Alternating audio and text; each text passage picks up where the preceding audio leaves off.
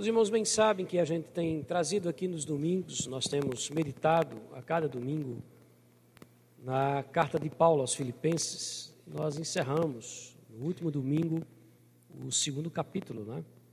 Por essa razão, a gente dá sempre uma pausa entre um capítulo e o outro para tratarmos de alguns outros assuntos. E é o que vai acontecer nessa noite. Por isso, eu queria convidar convidá-lo a abrir a sua Bíblia na primeira carta de Pedro. 1 Pedro, capítulo 1. Nós vamos meditar no capítulo 2, no verso 1 ao verso 4, mas deixe a sua Bíblia aberta no primeiro capítulo, para que a gente possa usá-lo aqui na forma introdutória à nossa reflexão. 1 Pedro, quando Pedro, o apóstolo Pedro, escreveu essa carta por volta do ano 64, 65 depois de Cristo, a igreja cristã, perceba que a carta não é endereçada a uma igreja particular, uma igreja específica, é? situada em uma, uma, cidade, como costumeiramente a gente vê as cartas de Paulo destinadas às cidades. Então, a igreja de Pedro, ela é uma igreja, é uma, a carta de Pedro, aliás, é uma carta que nós chamamos de carta geral, uma carta que envolve toda a igreja, destinada à igreja como um todo.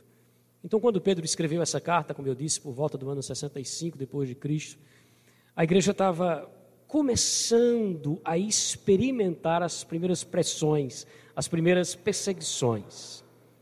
A igreja estava meio perturbada, inclusive, com isso, porque se você bem lembrar aí a narrativa de Lucas em Atos dos Apóstolos, vai dizer que no início, quando a igreja começou a existir ali, naquela narrativa, ela contava com a simpatia de todo o povo. Mas com o tempo, essa simpatia foi se transformando aí em oposição. E a igreja ela ficou meio que perturbada com isso. Como assim? Né? Nós éramos tão benquistos aí no meio da sociedade, e de uma, de uma hora para outra, aquele, aqueles que nos abraçavam, que nos aplaudiam, são os mesmos que agora nos xingam, nos perseguem, nos maltratam.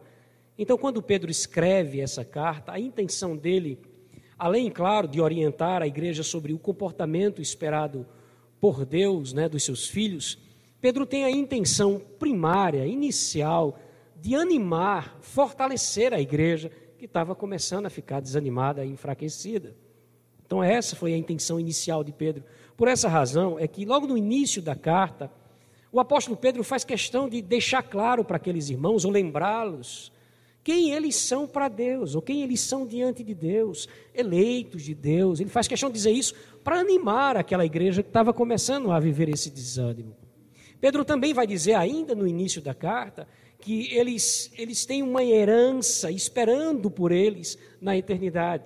Tudo isso na intenção de dizer: olha, ainda que, esteja que esteja difícil a situação, mas há razões mil aí para que vocês estejam felizes como igreja e animadas como igreja. Olha quem são vocês diante de Deus. Olha como Deus enxerga a igreja. E olha, há uma herança incorruptível que está esperando por vocês na eternidade. Mas ainda assim, Pedro também faz questão de lembrá-los de que por um breve tempo, esse sofrimento que eles agora, em dada medida, estavam experimentando, esse sofrimento, ele era necessário, olha que coisa interessante, um sofrimento necessário para amadurecimento da fé, para maturidade da fé para que a fé, ela uma vez é, é, ela sendo provada e aprovada, Pedro vai dizer no começo dessa carta, ela seja aplaudida no dia da volta de Cristo. E essa parte é muito bonita. Pedro diz: olha, há uma necessidade por um breve tempo que esse sofrimento faça com que a fé de vocês amadureça.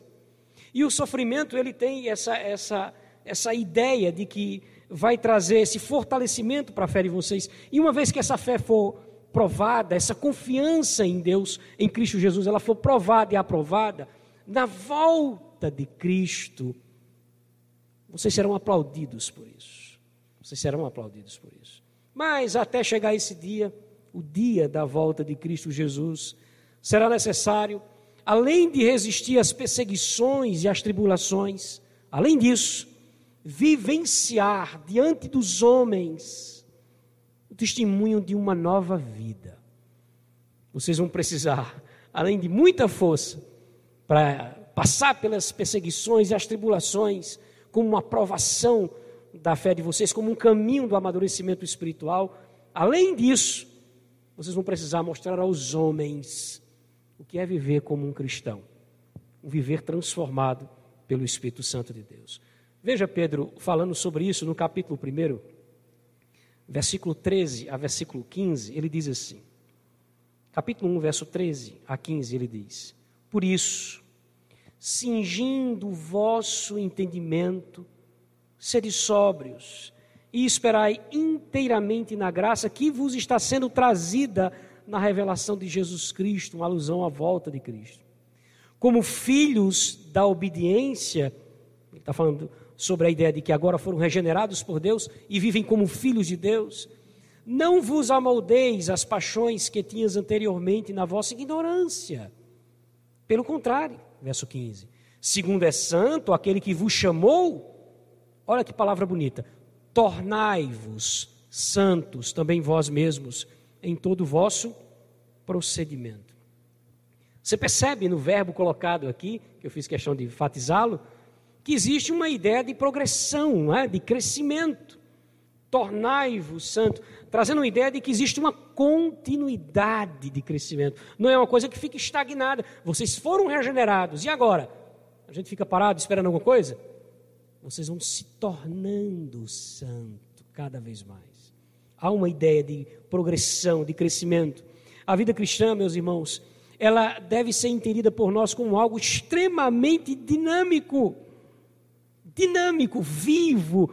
Todo verdadeiro cristão que foi regenerado por Deus e que passou a ser habitado pelo Espírito Santo de Deus, ele deve obrigatoriamente experimentar desse crescimento espiritual. Entendeu? Ele não pode vivenciar uma estagnação espiritual. Automaticamente, no momento em que ele foi regenerado, deu-se ali um início a uma nova trajetória, uma trajetória ascendente progressiva, de experiências com Deus e de crescimento e amadurecimento espiritual. Essa é a realidade. Do contrário, se isso não acontecer, preste bem atenção nisso. Se isso não acontece conosco, se isso não acontece com aquele que é chamado de santo, que foi separado por Deus por meio da regeneração, se ele não está se tornando cada vez mais santo, se isso não é a realidade, de duas uma. Ou não houve uma regeneração verdadeira, ou não houve uma conversão genuína, e sim uma espécie de adesão religiosa. Ou então, meus irmãos, não está havendo uma vida devocional salutar. Então, se nós não estamos experimentando hoje, uma vez que fomos regenerados por Deus, de um crescimento espiritual visível, perceptível por nós, se isso não é uma realidade, ou não nascemos de novo, apenas aderimos à igreja, né? entramos, é, fizemos uma, uma adesão religiosa, ou então essa estagnação espiritual revela uma carência, uma falha na nossa vida devocional. No texto que nós separamos para meditar com os irmãos, nós encontramos três posturas. É claro que nós temos muitas outras posturas que poderiam ser citadas aqui, mas nesse texto específico, que eu separei para a gente refletir aqui nessa noite, nós vamos encontrar três posturas que revelam esse dinamismo da vida cristã que caracteriza uma vida que foi de fato transformada por Deus. A realidade de quem está buscando viver cada vez mais essa santificação, de quem está buscando viver cada vez mais próximo de Deus, se tornando cada vez mais santo. O texto que eu me refiro, um texto que nós já lemos aqui inclusive juntamente com o seu contexto posterior, capítulo 2, verso de 1 a 4 da primeira carta de Pedro. 1 Pedro, capítulo 2, verso de 1 a 4. Na liturgia nós já lemos esse texto juntamente com o seu contexto posterior e nós vamos fazer a leitura apenas desses quatro primeiros versículos, tendo em vista que é um texto mais curto essa noite. E ele diz o seguinte: acompanhe na sua Bíblia. Despojando-vos, portanto, de toda maldade, de todo dolo, de toda hipocrisia, de toda inveja e de toda sorte de maledicências. Feito isso, verso 2: Desejai ardentemente, como crianças que acabaram de nascer, o genuíno leite espiritual, para que por meio desse leite espiritual genuíno vos seja dado crescimento para a salvação se é que já tendes a experiência de que o Senhor é bondoso. Chegando-vos para o Senhor, chegando-vos para Ele, Ele que é a pedra que vive, que foi rejeitada pelos homens, mas para com Deus é uma pedra eleita e preciosa. O tema da nossa reflexão essa noite será o dinamismo da vida cristã, a marca do novo nascimento. O dinamismo da vida cristã como sendo a marca do novo nascimento. Feche seus olhos, vamos orar mais uma vez. Faça dessa sua oração agora uma oração bem pessoal e peça assim: Senhor, fala comigo de uma forma direta ao meu coração. Vem me ensinar o que eu preciso aprender nessa noite. Santo Deus, que privilégio temos agora, Senhor. Que privilégio. Pela graça do Senhor, nós temos em nossas mãos a tua palavra. Pela tua graça, nós temos em nós o teu espírito. Pela graça do Senhor, nós temos liberdade para fazer o que vamos fazer nesse instante. E é por tua graça que pedimos. Fala ao nosso coração, Senhor. Fala ao nosso coração por meio da tua santa e viva palavra, em nome do teu Filho, nosso Senhor, Jesus Cristo. Amém. Como eu disse agora há pouco na introdução, no texto que nós separamos, nesses quatro versículos, nós encontramos três posturas, três comportamentos aí, que caracterizam aí esse dinamismo, que revelam o dinamismo da vida cristã. Então vamos ao primeiro deles, está no primeiro versículo, é o procedimento o processo, aliás, desculpem, processo de abandono dos costumes da velha natureza. O processo de abandono dos costumes da velha natureza ou do velho homem. Olha o que diz o verso primeiro. Despojando-vos, portanto, de toda maldade e dolo, de hipocrisias, invejas e de toda sorte de maledicências. Mais uma vez eu quero destacar aqui inicialmente que Pedro está se referindo a um processo. Inclusive, a gente intitulou o primeiro ponto como um processo por isso. E isso fica claro para nós como ele inicia o verso dizendo: despojando-vos, trazendo uma ideia de algo que é um ato contínuo, algo que não para, que tem uma continuidade, que tem uma ascendência. E é engraçado porque essa palavra despojar, também muito usada pelo apóstolo Paulo, ou despir-se, ela traz uma ideia de, que, de alguém que está tirando a roupa suja. É? Alguém que, por exemplo, já foi lavado, é? que já tomou um banho e que agora, obviamente, não vai vestir a mesma roupa. E aí ele começa um processo de dispensar ali, de despir-se da velha, da velha roupa. Essa roupa suja aqui, né, no caso, na nossa analogia, ela é exatamente, elas, essas posturas, elas são essas posturas comportamentais, esse comportamento que nós tínhamos antes da conversão e que persiste muitas vezes em se manter na nossa vida, mas que precisa ser rejeitado por nós. Nós precisamos nos despir, nos livrar desse procedimento que claramente nas Escrituras é um procedimento que desagrada a Deus. E aí o apóstolo Pedro, ele vai citar cinco posturas que nós vamos pontualmente aqui, muito rapidinho, tratar cada uma delas. Cinco posturas. Acompanhe a leitura. Despojando-vos, ou despindo, extraindo de sua vida esses comportamentos. Aí ele começa: de toda maldade, ou de toda malícia. A ideia aqui é de alguém que está agindo intencionalmente para prejudicar o outro. Alguém que que age de uma forma que sabe que vai, que intencionalmente ele tem a intenção de prejudicar a pessoa, seja de uma forma direta por meio de suas ações, é? seja por meio de suas palavras, seus comentários, seus argumentos, suas colocações, na intenção de prejudicar o outro, seja de uma forma mais indireta, né? como por exemplo, desejando e maquinando o mal em sua alma. Então, seja em nossos pensamentos, seja em nossas ações, essa maldade pode ser expressa quando eu tenho a intenção clara de prejudicar o outro. Pedro começa dizendo: Você vai ter que deixar isso, meu irmão. Isso vai ter que parar de fazer parte da sua vida. Você vai ter que se despir dessa prática que Deus reprova em Sua palavra. E aí ele continua, próxima, segunda postura Ele diz: despojando-vos, portanto, de toda maldade e dolo. A ideia aqui é engano, é alguém que age de forma traiçoeira, né? enganador, que quer tirar vantagem aí, enganando as pessoas, ou mentindo para as pessoas. Ele busca alguma vantagem nisso, e ele vê que se ele enganar, se ele ludibriar, ele vai ter algum lucro, ah, ele vai lograr alguma coisa com isso. Despojando então desse engano, dessa intenção maldosa de enganar, de ganhar alguma coisa enganando o próximo. Pedro diz: Você vai ter que se livrar disso, meu irmão. Isso não pode fazer mais parte de sua vida. E aí ele continua: próxima roupa ser tirada aí. Despojando-vos, portanto, de toda maldade e dolo. O próximo é hipocrisias ou falsidade. Alguém que age de uma maneira, mas pensa diferente daquilo. Alguém que fala alguma coisa, mas age de uma forma diferente disso. Alguém que não é sincero, que não é verdadeiro, nem no que faz e nem no que fala, nem no que diz.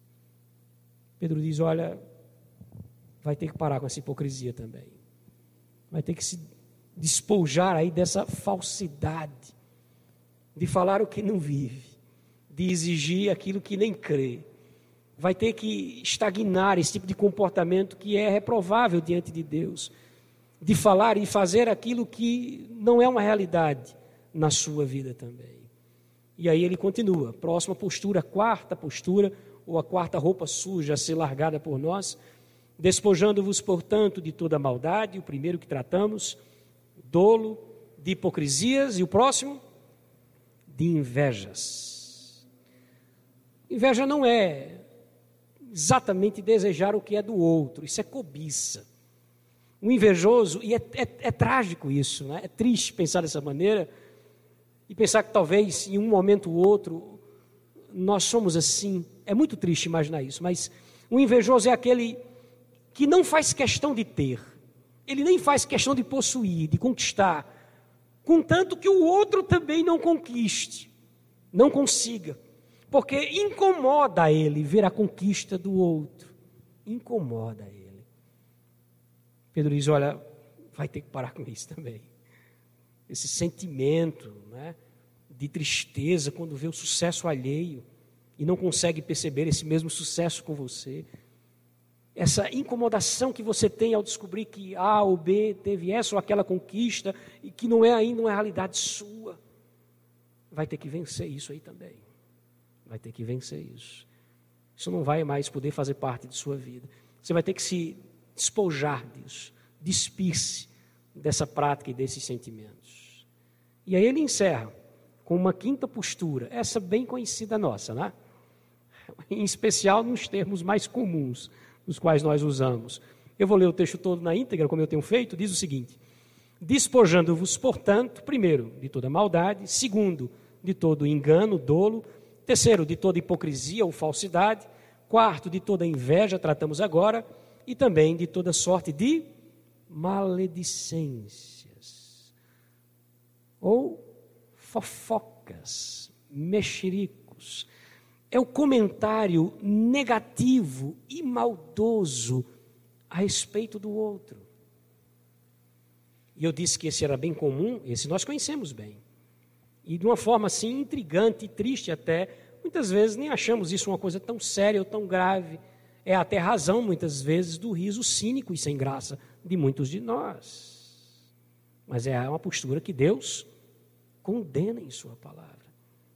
O comentário negativo a respeito das pessoas. O comentário maldoso sobre a vida, o comportamento, a postura de A ou B. Pedro diz: olha, isso vai ter que acabar. Se você quer crescer espiritualmente, vai ter que parar com isso também. Vai ter que dar um jeito de entender que isso é um pecado contra Deus. E vai ter que lutar contra isso. Despojando-vos.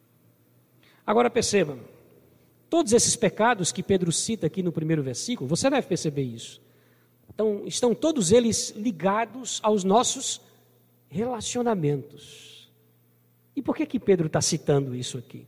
Porque nos versos que antecedem o texto que nós acabamos de ler, os versos anteriores, e eu estou me referindo ao capítulo 1, verso 22, até o verso 25, o apóstolo Pedro fala sobre a necessidade de amarmos ardentemente uns aos outros. E ele diz mais que esse amor que devemos ter uns pelos outros é a marca da, genuidade, da, da verdade de nossa conversão. Esse amor é a, a, a evidência de que houve de fato uma transformação de alma. Então, perceba que o que ele está dizendo é que, se nós queremos e precisamos viver esse amor que ele citou nos versos anteriores, essas coisas vão precisar ser deixadas por nós. Tanto é que é interessante a ligação de um verso com o outro. Olha o verso primeiro novamente, que ele usa aí o termo portanto, olha, despojando-vos, portanto, ou por causa do amor que ele tinha acabado de falar, que vocês vão precisar experimentar para evidenciar um novo nascimento, essas coisas que ele citou precisam ser deixadas. Se nós não começarmos a aprender em nossas vidas a lutar contra a maldade, o engano, a falsidade, a inveja, e o mexerico, a fofoca, se a gente não aprender a fazer essas coisas, esqueça essa história de vivenciar esse amor bíblico. Essas posturas comportamentais que são reprovadas por Deus, elas são barreiras em nossa alma que não nos permite conquistar a experiência de viver o verdadeiro amor que Deus exige de nós. E é por isso que Pedro diz no verso 1: portanto, ou seja, por causa do amor que você precisa viver, você vai ter que se despir dessas coisas. Você vai ter que deixar essas coisas. Agora, meu irmão, pensando de uma forma aplicativa, a gente vai tentar pensar em cada ponto de uma maneira aplicativa. Esse dinamismo da vida cristã aqui é tanto uma ação do Espírito Santo de Deus em nossas vidas, quanto é também uma busca pessoal nossa em vencer esses problemas, esses comportamentos negativos. Entendeu isso? Ou seja, tanto é uma ação de Deus em nós, como é algo que Ele, Deus, exige de nós. Tanto é que Pedro usa esses termos aí: tornai-vos santos, despojando-vos. Nós precisamos, pessoalmente, buscar mudar o nosso comportamento, mudar as nossas vidas. No policiamento aí, policiando a nossa vida em todo momento, né? A gente vai precisar fazer isso, tentar observar quais são desses pontos aqui os que nós mais praticamos, ah, esses erros, quais são os erros aqui que foram citados, elencados, que nós mais nos identificamos, que percebemos que são erros mais frequentes em nossa vida. A gente vai precisar fazer esse exercício. A gente vai precisar criar estratégias para que nós possamos nos policiar e nos corrigir diante disso, ao mesmo tempo que vamos estar suplicando a Deus que, por meio do seu Espírito Santo, Ele venha mudar o nosso ser.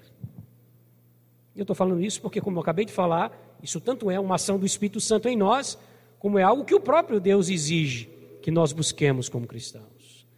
Então, tanto a gente vai tentar lutar, deve tentar lutar, para se policiar em relação a isso, quanto também a gente vai precisar suplicar muito a Deus que nos dê força para vencer esses problemas.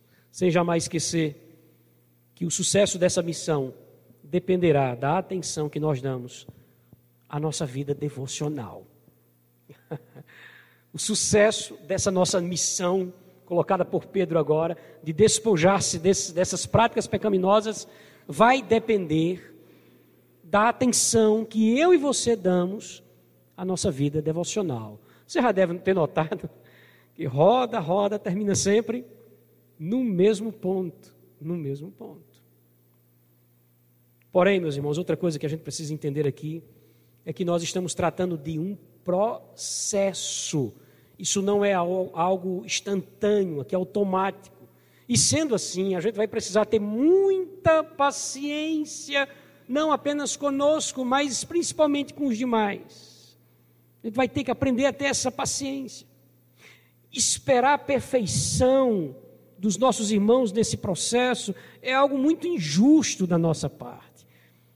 O que nós esperamos, de fato, é que nós aprendamos, nós aprendamos a sermos muito pacientes e, ao mesmo tempo, aprendamos também a perdoar os demais, porque isso é um processo.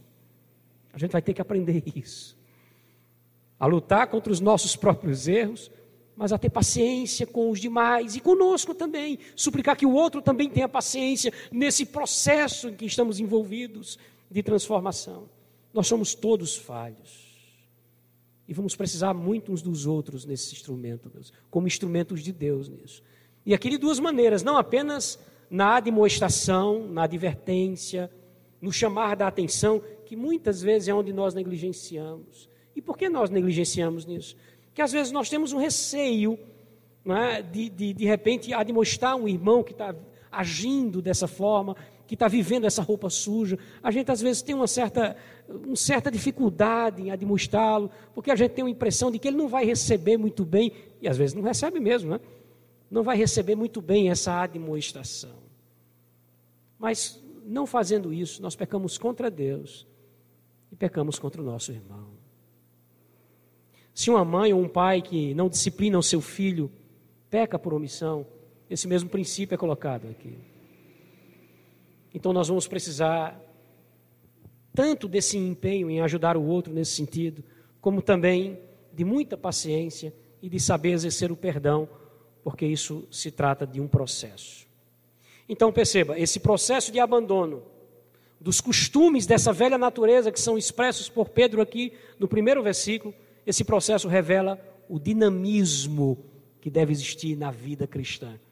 E isso é uma marca do novo nascimento. Amém? Que Deus nos dê força para viver esse desafio. Né? No final a gente vai orar, a gente vai pedir a Deus, Senhor, eu preciso experimentar disso, né? Porque a gente não tem experimentado disso com tanta frequência, vamos ser francos, né? Vamos pedir, Senhor, a gente quer experimentar mais disso. A gente quer levar a sério esse processo e conseguir ver essas, essas falhas comportamentais sendo vencidas por nós dia a dia. Que Deus nos ajude nessa missão. A segunda atitude aí, contida no texto, que revela o dinamismo da vida cristã, está no segundo versículo, na sequência, é o desejo pelo crescimento proporcionado pela palavra de Deus. Desejo pelo crescimento que só a palavra de Deus pode nos proporcionar. Olha o que diz o verso 2: Desejai ardentemente, e aí ele dá um exemplo, né? Como crianças recém-nascidas, o genuíno leite espiritual. Para quê, Pedro? Ele diz: para que por meio desse leite espiritual vos seja dado crescimento para a salvação. De que leite é esse que Pedro está falando aqui? Eu acho que o, o próprio ponto já elucida a questão, mas eu quero mostrar a você de onde é que a gente tira a ideia de que ele está falando da palavra de Deus. Olha os versos anteriores, o contexto, versículo 24 e versículo 25 do capítulo 1. Do capítulo 1, ele, disse, ele, ele havia dito o seguinte, verso 24: Pois toda carne é como a Eva, ele está se referindo ao ser humano, e toda a sua glória é como a flor da Eva. Como assim? Seca-se a flor, Seca-se a erva, aliás, e cai a sua flor. Verso 25. Porém, a palavra do Senhor, essa permanece eternamente. Ora, esta é a palavra que vos foi evangelizada. Então, meus irmãos, não há segredos e não há fórmulas mágicas para o nosso crescimento espiritual. Esse texto é claríssimo. Veja novamente. Desejai ardentemente, como crianças recém-nascidas, o genuíno leite espiritual. Para quê? Para que por ele, não há outra maneira, por ele vos seja dado crescimento para a salvação. Não haverá crescimento se não houver meditação nas Escrituras. Esqueça. Nós não vamos experimentar desse crescimento se não houver essa esse desejo ardente pela santa palavra de Deus. Fazendo uma, uma ligação, que essa ligação já está feita, né, com o verso anterior, por que, que a gente não consegue viver, ou melhor, por que, que a gente não consegue vencer esses pecados que Pedro acabou de falar no verso primeiro? Por que, que nós temos dificuldade em vencer a maldade, o engano, a falsidade, a inveja e as fofocas em nós mesmos? Por que, que a gente tem dificuldade em vencer esses pecados? Fica óbvio aqui, não fica? Quando ele diz: olha, deixe isso e passe a desejar a palavra de Deus. Ela é a única coisa que vai fazer você crescer espiritualmente. A única coisa. Note, inclusive, que esse crescimento, essa maturidade espiritual aqui, não tem absolutamente nada a ver com o tempo de vida desse alguém. Tem nada a ver com a idade, né? não tem nada a ver com o tempo, nem mesmo o tempo de conversão. E não tem nada a ver com o tempo de participação numa igreja. O amadurecimento espiritual não tem nada a ver com essas coisas. Por essa razão é que você vai encontrar pessoas que já têm uma idade boa, que já têm um bom tempo de conversão e já faz parte de uma membresia de uma igreja séria há muito tempo e ainda assim, quando você olha a vida, a ausência de maturidade espiritual é notória pelo comportamento. Não consegue vencer esses pecados. Então, como é que esse crescimento vem à nossa vida, meus irmãos? Como é que essa maturidade espiritual pode existir? Só quando a gente passa a dar atenção à nossa vida devocional. Só quando a gente começa a refletir sobre que lugar tem a palavra de Deus no meu dia a dia. Que lugar tem a meditação nas Escrituras no meu dia a dia. Outra coisa que a gente precisa olhar, olhando para esse texto aí, perceber, é que Pedro diz que é o genuíno leite espiritual que nos faz crescer. Se existe o leite genuíno, automaticamente é porque também existe o falso leite. O falso leite. Ah, meu Deus, eu lembrei aqui agora, e foi agora mesmo, que quando era criança, né, antigamente tinha muito isso, né, não, não, vai me ver como muito velho, não, mas existiam as vacarias. Né, e eu lembro que próximo onde eu morava, aqui mesmo no Severino Cabral, próximo do campo ali na, na feira, né, havia uma vacaria. E havia um cidadão que vendia leite ali. E a gente se gabava por tomar um leite direto da vaca. E eu ia muito cedo, mamãe me mandava logo cedo, eu era o mais velho. Eu ia muito cedo com um potezinho lá, né, específico para o leite, para olhar ele tirando o leite lá da vaca e trazendo até onde eu estava e despejando no meu potezinho lá. E eu chegava em casa entusiasmado, porque eu estou tomando um leite puro, genuíno. Mas certo, certa vez, um certo dia eu madruguei e fui ainda mais cedo. E aí eu descobri que o leiteiro, ele colocava leite no pote em que ele tirava. Então ele já ia até a vaca com leite dentro do pote. E quando ele tirava o leite da vaca, aquele leite já caía na água. Era isso que eu queria dizer. Eu disse leite, não foi? Por isso que vocês não entenderam. Eu não achei vocês admirados. ele colocava a água no balde que ele tirava o leite. Antes. Porque a gente tinha a ideia de que a mistura acontecia depois, né? Depois ele ia e botava. Mas não, ele ia olhando para a gente assim, botava o baldezinho distante e ali ele tirava o leite. E a gente tinha a falsa impressão de que o leite era puro. Mas ele, a água já ia. E eu vi isso. Foi uma decepção para mim. e olhando para esse texto, eu posso imaginar, e você também pode imaginar isso, Quantos de nós, meus irmãos, não estamos bebendo leite ruim, é? achando que é um leite genuíno? E a falta do amadurecimento espiritual, a falta da compreensão teológica, a falta de interesse em descobrir mais sobre as verdades de Deus, faz com que muitos de nós cristãos sejamos vítimas desse tipo de engodo, de falsos mestres, que são esses falsos leiteiros, né? E que nós temos muitos por aí, muitos por aí. Há muito crente que durante, durante o final de semana, no domingo, ele bebe um genuíno leite em sua igreja. Mas que durante a semana, por causa da preguiça espiritual, da falta desse desejo ardente de crescer espiritualmente por meio desse leite espiritual, negligenciam com a sua vida devocional e passam a beber um leite sujo. E o comportamento, como reflexo disso, será certamente um comportamento que não agrada a Deus. Se existe um genuíno leite, existe também um leite que não é genuíno. Agora, note como é que Pedro diz que a gente deve desejar o leite genuíno.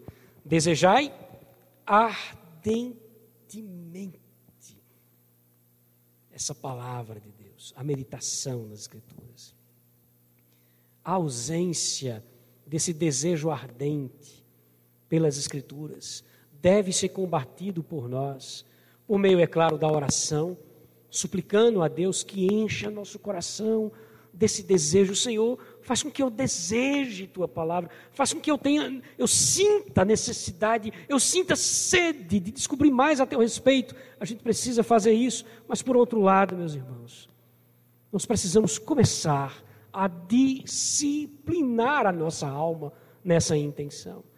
Nós precisamos combater a ausência do desejo, tanto pela oração, o Senhor me ensina a ter esse desejo, como também pela disciplina em relação a essa prática. A gente precisa se disciplinar quanto a isso, da mesma forma que nós nos disciplinamos em relação, por exemplo, aos horários que precisamos cumprir das nossas tarefas. Da mesma maneira como nós nos, nos disciplinamos para exercer bem as nossas atividades, quer nos lugares onde nós trabalhamos, quer nas nossas atividades domésticas. Eu sei que você deve ser alguém que tem certas disciplinas em sua vida, porque não fosse assim, a sua e a minha vida seria uma bagunça. E por que não nós nos disciplinamos também no que diz respeito, diz respeito à nossa vida devocional? Já notou como a gente não tem muitas vezes essa prática? Nós não temos essa disciplina. Nós não temos essa mesma aspiração de encaixar a meditação das Escrituras como uma coisa diária, como uma coisa de todo dia. Quando nós começamos a fazer isso, nós percebemos que uma ou duas vezes em que nós falhamos, nós nos desestimulamos completamente. Falta disciplina nos exercícios espirituais. Queridos, deve haver controle ou disciplina em relação à vida devocional. Esse desejar ardente pela palavra de Deus, ele revela o dinamismo da vida cristã. E é uma marca do novo nascimento. Olha o que ele diz no versículo 3. Se é que já tendes a experiência de que o Senhor é bondoso. É claro que o verso 3 está ligado ao verso 2, onde ele manda desejar ardentemente, como crianças recém-nascidas, o genuíno leite espiritual, para que por meio dele vos seja dado crescimento para a salvação, se é que já tendes a experiência de que o Senhor é bondoso. Ainda que o se soe aqui como uma condicional, em algumas traduções, ele não traz essa ideia de uma condição, ele traz uma ideia de afirmação. É como se Pedro estivesse dizendo: olha, vocês já experimentaram do amor do Senhor. Vocês já foram regenerados por Deus. Agora, qual é o normal de alguém que já foi regenerado por Deus, que já nasceu de novo? Ter desejo pelo genuíno leite espiritual. O que se espera de uma criança que acabou de nascer é que ela sinta fome. Não é isso que acontece? Que ela sinta fome. E é o saciar dessa fome que vai fazê-la crescer não por outra razão. O apóstolo Pedro faz essa comparação no verso 2, de que é um genuíno leite espiritual que deve ser desejado por uma criança recém-nascida, que ela precisa para crescer. Aí ele completa com o verso 3 dizendo isso. Vocês já foram regenerados por Deus, vocês já experimentaram dessa bondade de Deus, que se manifesta de uma forma especial na regeneração das almas. Então o normal é que desenvolva esse mesmo desejo pela palavra. Quem experimenta dessa bondade de Deus, deve também desfrutar desse desejo de conhecê-lo cada vez mais, de deixar que a vida seja agora conduzida por esse Deus. Pensando de uma forma aplicativa, meus irmãos, nós precisamos de verdade, urgentemente, disciplinar a nossa vida, organizar o nosso dia de uma maneira que encontre ali um espaço especial para a nossa vida devocional. Escute, eu sei que você tem me escutado muito falar sobre isso aqui, nesses dez anos inteiros aí. Se isso não acontecer, se isso não acontecer, não se engane, fazendo de repente, pensando aí que a, a compreensão teológica de determinadas doutrinas bíblicas vai fazer de você alguém maduro espiritualmente. É um engodo isso. É um engodo isso o nosso fracasso e o nosso sucesso na condução das nossas vidas, na condução das nossas famílias, no saber lidar com os problemas que surgem todos os dias, o fracasso e o sucesso em relação a essas coisas, tudo isso vai depender da relação que nós temos com a palavra de Deus. Você entendeu isso? O fracasso e o sucesso em relação à condução da nossa vida, a, a, na condução dos nossos parentes, nossos familiares, no, no lidar com as situações adversas da vida, tudo isso vai depender da relação que nós temos com a palavra de Deus. Lembra da palavra do salmista? Tua palavra é lâmpada para os meus pés e luz para o meu caminho. Em outras palavras, meus irmãos, sem ela nós caminharemos no escuro, tropeçando a cada momento e levando grandes quedas. As grandes quedas de grandes cristãos, de homens de Deus, de mulheres de Deus, todas elas são precedidas pelo ignorar dos alertas, dos avisos às Escrituras. Quem ignora as Escrituras, quem não dá a ela a relevância que ela deve ter em nossas vidas, certamente vai viver como no escuro, tomando decisões, é, posturas e comportamentos que desagradam a Deus e sofrendo grandes quedas no caminho, fracassos, grandes fracassos no caminho. Lâmpada para os nossos pés e a palavra, e luz para o nosso caminho. Meus irmãos, esse desejo pelo crescimento,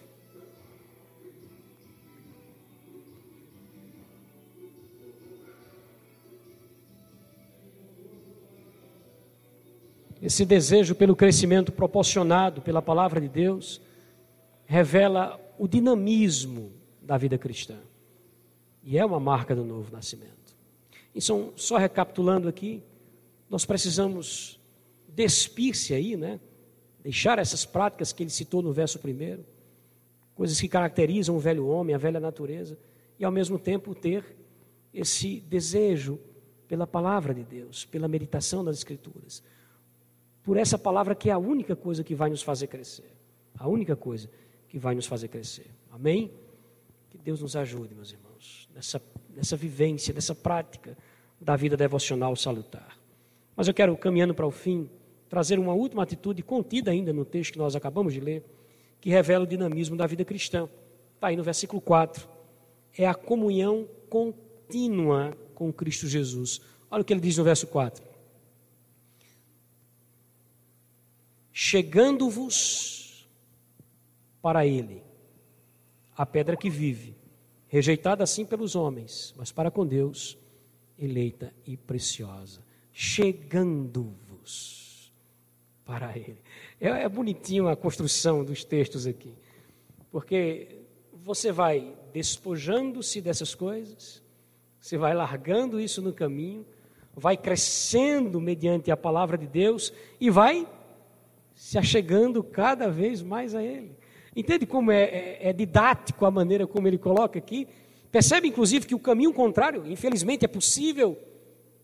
É? Infelizmente é possível, e parece-nos, e isso é um fato, que aquilo que se encontra no meio desse caminho é a grande questão. A meditação na Sagrada Escritura parece que é, funciona como o pêndulo nisso. É? Quanto mais eu bebo desse genuíno leite espiritual, mais eu me distancio das práticas do verso primeiro, mas eu me aproximo do Senhor do verso 4. Mas eu me achego a Ele. Quanto menos eu tenho disso, da minha prática devocional, mais eu me distancio do Senhor do verso 4, mas eu me aproximo das velhas práticas do verso primeiro. Meus irmãos, veja que coisa interessante. É necessário que a gente entenda primeiro que para que essa comunhão com Cristo Jesus ela ocorra de verdade, há uma necessidade de que em nossa parte, de nossa parte, haja uma busca em cumprir a vontade desse Cristo. Não tem como se achegar a Ele se não houver no meu coração o desejo de obedecê-lo. Jesus chegou a falar disso, por exemplo, em João capítulo 14, verso 15, quando ele diz: Se vocês me amam, guardem os meus mandamentos. Não tem como se aproximar de Jesus sem ter esse desejo de obedecê-lo. Esse termo, inclusive, que é usado por Pedro aqui, né, para aproximar-se, se achegar, como ele coloca aí, significa originalmente permanecer. A palavra que Pedro traz aqui como achegando-vos é a mesma palavra que traz a ideia de alguém que não apenas chega, mas alguém que está ali, que permanece ali, que luta para estar naquele momento, naquele lugar, que permanece naquele estado. Então, sendo assim, para que a gente possa entender exatamente o que Pedro quer dizer com achegar-se a Cristo, eu quero que você venha comigo para o Evangelho de João, capítulo 15, para que nós deixemos que o próprio Jesus nos ensine essa noite o que significa isso. E você vai ver que texto esplendoroso que nós temos aqui. Capítulo 15 do Evangelho de João.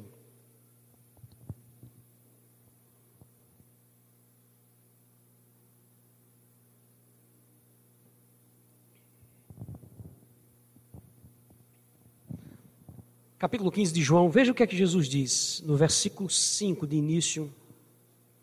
Ele diz o seguinte: Eu sou a videira, vocês são os ramos. Quem permanece em mim e eu nele, esse dá muito fruto, porque sem mim nada podeis fazer. O que, é que Jesus está dizendo aqui? Olha, eu sou como uma árvore e vocês são como galhos dessa árvore. Se você estiver junto a mim, você dá frutos. Ou seja, você vai mudar. Você vai experimentar dessas mudanças que são necessárias em sua vida, que evidenciam o novo nascimento.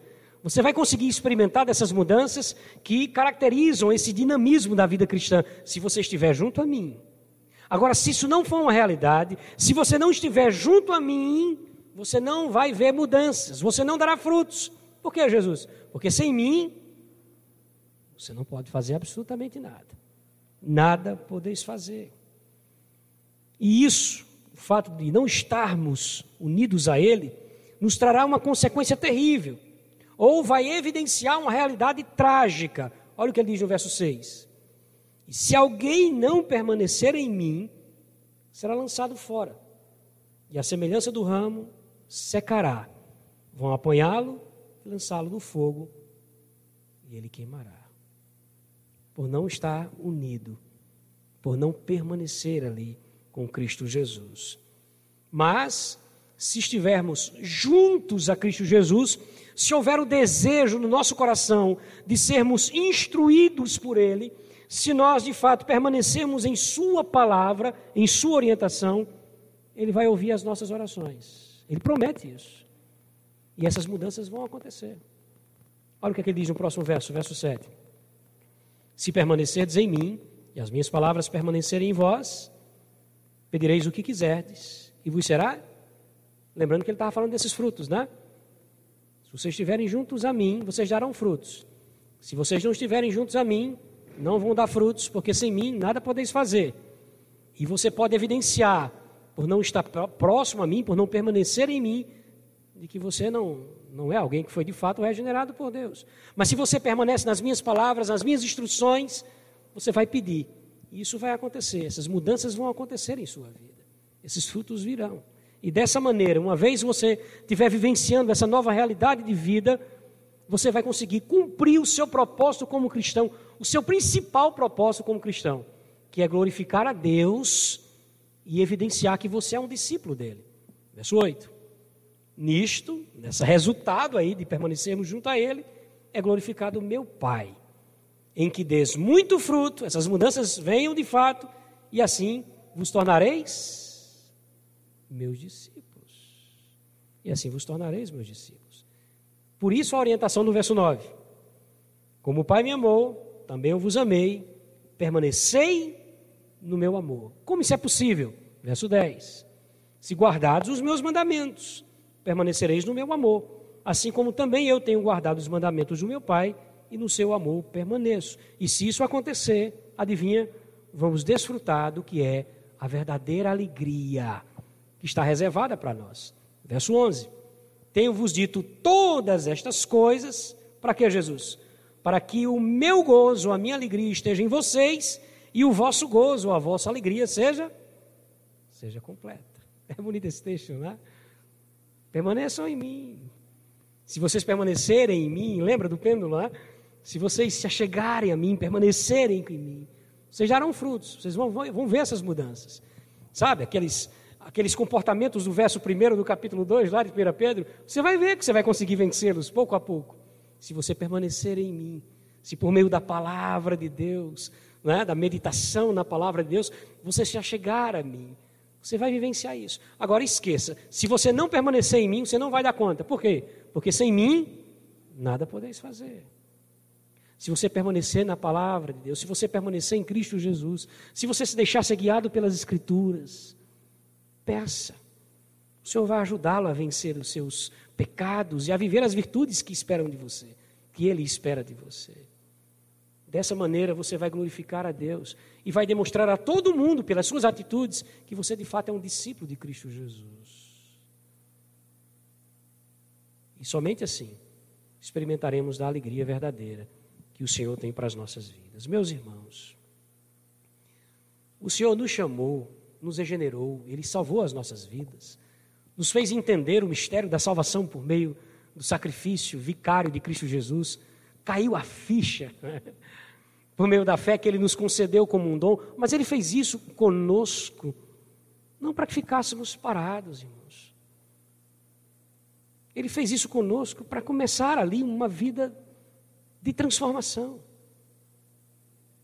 Ele, ele não nos regenerou simplesmente para nos inserir num contexto de igreja local institucional, fazemos parte disso, da vida eclesiástica. Não, meus irmãos.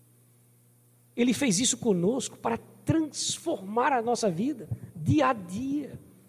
Existe um projeto de Deus para nós de crescimento espiritual, que pode muito bem estar sendo negligenciado por nós, que estamos perdendo tempo e a chance de experimentar muito de Deus ainda nessa vida ainda nessa vida.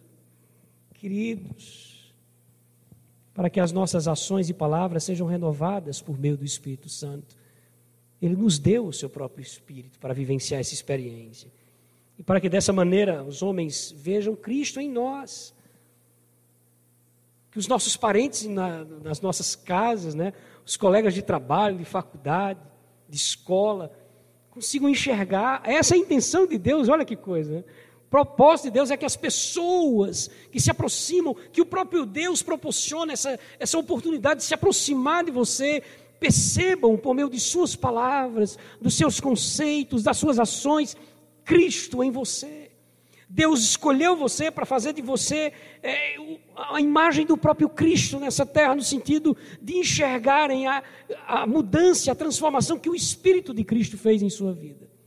Ele nos escolheu para isso. Paulo diz isso de uma maneira muito bonita em Romanos 8, 29. Ele diz assim: olha, porquanto aos que de antemão conheceu, ele está falando dos filhos de Deus, também os predestinou, e ele diz a razão, para que, que ele nos predestinou? Nós, especialmente, gostamos tanto de falar sobre esse tema, não é? sobre a eleição, a experiência da transformação, da regeneração. Por que, que Deus nos predestinou antecipadamente? Aí Paulo diz: para serem conformes à imagem do seu filho. Ele não predestinou você, você ficar ali dentro da igreja sem nenhuma mudança, nenhuma transformação, apenas ouvindo aquilo que é dito, sem que isso faça parte de uma transformação de vida. Ele nos predestinou, nos chamou para experimentar desse dinamismo da vida cristã. Para que a cada dia que eu olhe, as pessoas olhem para mim mesmo, consigam enxergar que há mudanças no meu comportamento que os seus filhos, as suas filhas, os seus pais, os seus tios, os seus familiares, aqueles que estudam com você, os que trabalham com você, consigam olhar para você e dizer assim: você tem mudado dia a dia. Você tem mudado dia a dia. Se isso não está sendo experimentado por nós, perceba, há um problema aqui. Há um problema aqui. Há alguma falha aqui. Porque foi para isso que ele nos escolheu. Foi para isso que ele nos predestinou, para nos tornar conformes à imagem do seu filho. É por isso que é tão necessário, urgentemente, a gente levar a sério o fato de despojar-se desse velho homem, dessa velha natureza, do abandono das práticas que nós sabemos, segundo as Escrituras, que desagradam a Deus, é necessário isso.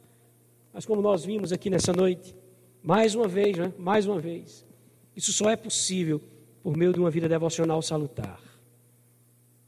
Meus irmãos, é necessário urgentemente dar uma maior atenção a tudo isso.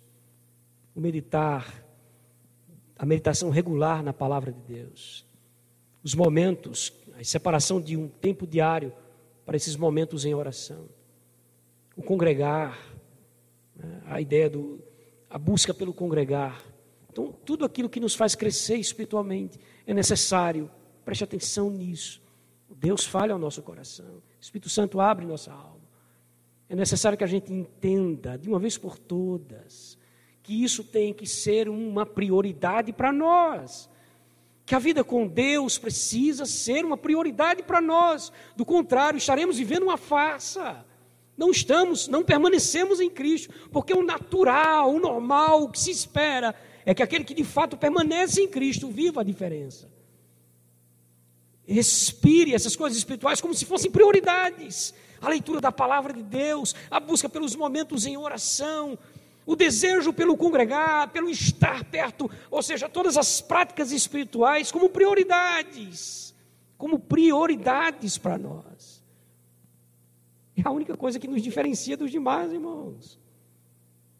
A única coisa.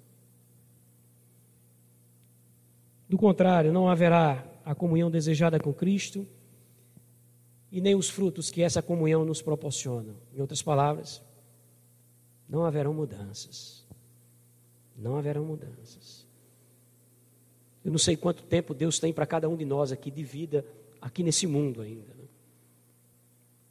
Mas o trágico é você, Deus te proporcionar muitos anos de vida, der a você condições de você viver bem a sua vida em todas as áreas.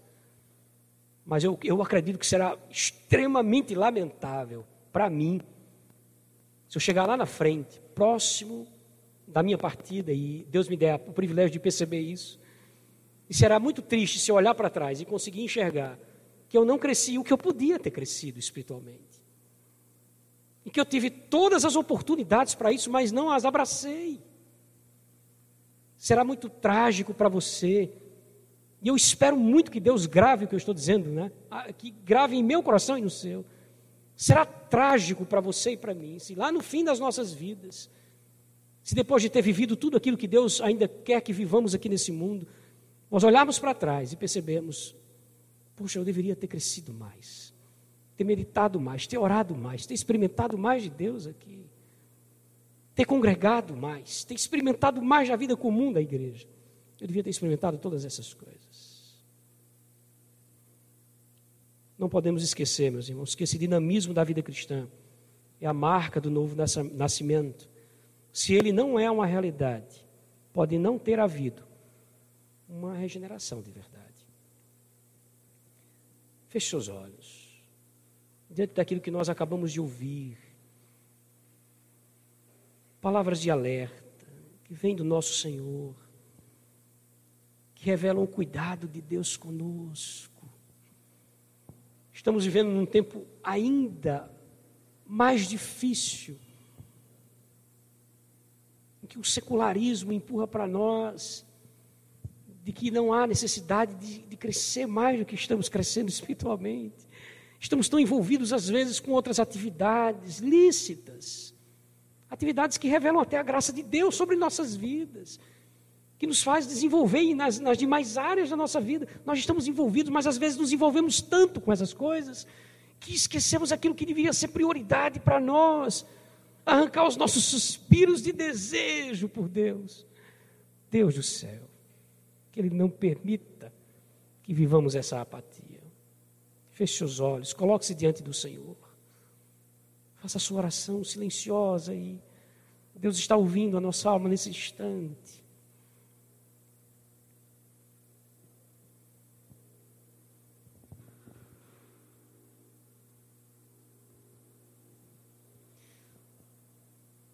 Oh Senhor, tua palavra é tão clara para nós. Ela, ela nos revela tanto a ti mesmo, como revela quem nós somos ou como estamos. E é diante do desafio de meditar em tua palavra que nós somos recolocados no desafio de viver essas verdades.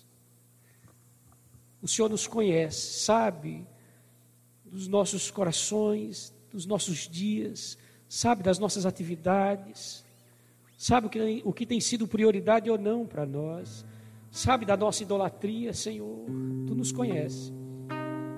Nós queremos começar essa nossa oração, é claro, agradecendo por esse Teu cuidado, que fica claro para nós, nessa palavra que o Senhor traz à nossa alma essa noite, Senhor. Nós que aqui estamos, teus filhos que porventura estão em casa também fazendo essa oração. O Senhor nos conhece, Deus. Nós te agradecemos por esse teu cuidado em nos falar sobre essas coisas. Também te pedimos perdão, Senhor, porque diante da nossa meditação essa noite, nós nos enxergamos errando em muitos aspectos, em muitas áreas. Há muitas falhas, ó Deus, não se desviar desses, dessas práticas pecaminosas, nos deix, no deixar dessas práticas que desagradam o Senhor. Há falhas também no buscar desse genuíno leite que é a tua palavra. Há falhas nesse se achegar a Cristo. Oh, Deus, nos perdoe, Senhor, nos perdoe. Nós lamentamos a nossa fraqueza e pedimos perdão a Ti. Mas também suplicamos, ó Deus, nos ajude, Senhor. Nos ajude a caminhar retamente. Nos ajude a desejar cada vez mais essa santa palavra. Para que teus filhos, para que nós que somos teus filhos, possamos orientar melhor a nossa própria vida, a vida dos nossos parentes, em especial aqueles que dependem de nós, os, os teus servos que aqui têm filhos, que são pais e são mães, e que precisam conduzir suas famílias, os maridos que aqui estão, que precisam auxiliar suas esposas.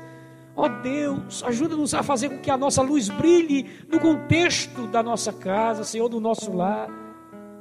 Que haja desejo em nosso coração pela tua palavra e que por meio desse desejo haja crescimento espiritual, nós possamos nos achegar a ti. Eu não tenho dúvidas de que muitos dos teus filhos já estão vivendo quedas horrorosas, tropeços, tristes tropeços na vida por negligenciarem isso. Nós rogamos em nome de Jesus que o Senhor nos ajude a consertar esse caminho errado por meio da busca em viver a tua palavra. Gere em nosso coração tristeza pelo pecado, gere em nosso coração alegria pela esperança de que com o Senhor há sempre um recomeço, ó Deus. Que a tua palavra pregada essa noite seja escrita em nossa alma para o louvor do teu nome. Atende a nossa súplica, o nosso clamor, o nosso pedido por socorro. Em nome de Jesus. Amém.